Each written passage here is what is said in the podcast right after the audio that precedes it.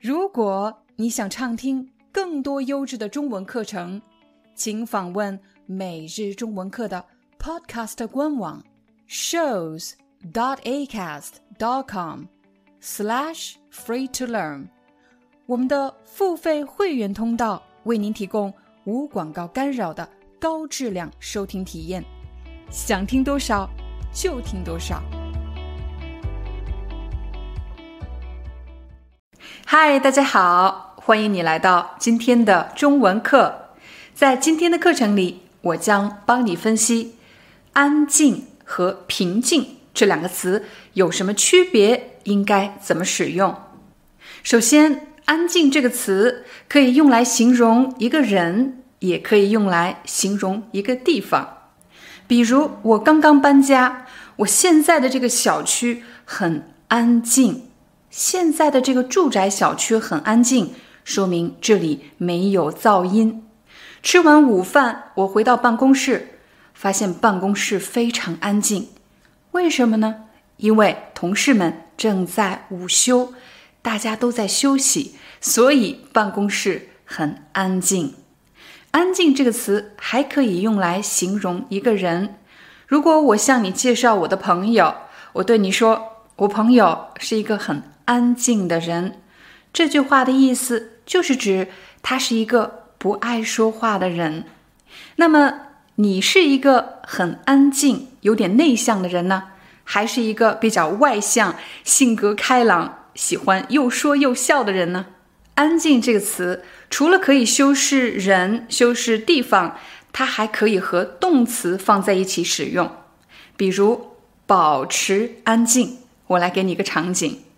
比如，我们在会议室正在和同事们讨论一个问题，这时会议主持人说：“现在我们将宣布讨论结果，请大家保持安静，就是不要再说话了，不要再讨论了。”安静这个词还可以用“安静的干什么”这样的结构。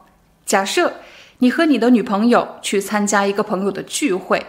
但是在聚会上，你们两个就吵了起来，结果当着大家的面分手了。女朋友摔门走了之后，大家觉得很尴尬，过来安慰你。可是这时你最不需要的就是别人的安慰，你可能会说：“你们慢慢玩，我先走了，我想一个人安静的待一会儿。”一个人待着能干什么呢？有的人喜欢安静的看书。有的人喜欢安静的画画，安静的干什么？其实我们也可以说，安安静静的干什么？比如，我喜欢安安静静的看书，我喜欢安安静静的画画。安安静静的干什么？就是指不要被别人打扰。说完了安静，我们再来看平静这个词。平静可以用来形容水面。比如海面、湖面。假设你站在海边，这时没有风，也没有浪，你可以说现在海面很平静。又或者你站在湖边，看到湖水很平静。平静这个词还可以用来形容生活。我们大多数人都喜欢过平静的生活。那不平静的生活呢？当然是经常有各种变化、各种问题，就是不平静的生活。平静这个词还可以用来形容一个人的心情。假设考试结果马上就要出来了，但是我的心情却很平静。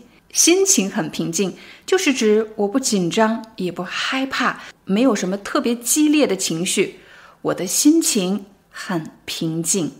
如果你和某个人刚刚吵完架，你特别的愤怒，你会用什么方法让自己的心情平静下来呢？也许你会深呼吸，深呼吸，又或者一个人到外面去，安安静静的散会儿步。在视频的最后，我们来帮大家做一个快速的梳理。首先，“安静”这个词可以用来形容一个人的性格，也可以用来形容一个环境。我是一个比较安静的人。最近几天，同事们都请病假了，办公室特别安静。安静还可以和另外一个动词一起使用，比如请大家保持安静，又或者我喜欢安静的一个人待一会儿。安静的干什么？就是指不要被别人打扰的意思。平静这个词可以用来形容水面，平静的海面。平静也可以用来形容生活。我喜欢过平静的生活。平静还可以用来形容一个人的心情。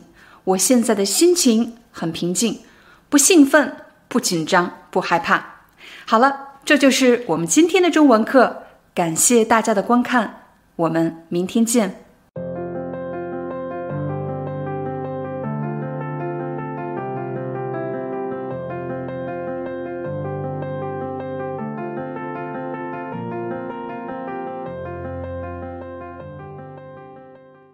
Hi, I'm your Chinese teacher, Liao Dan.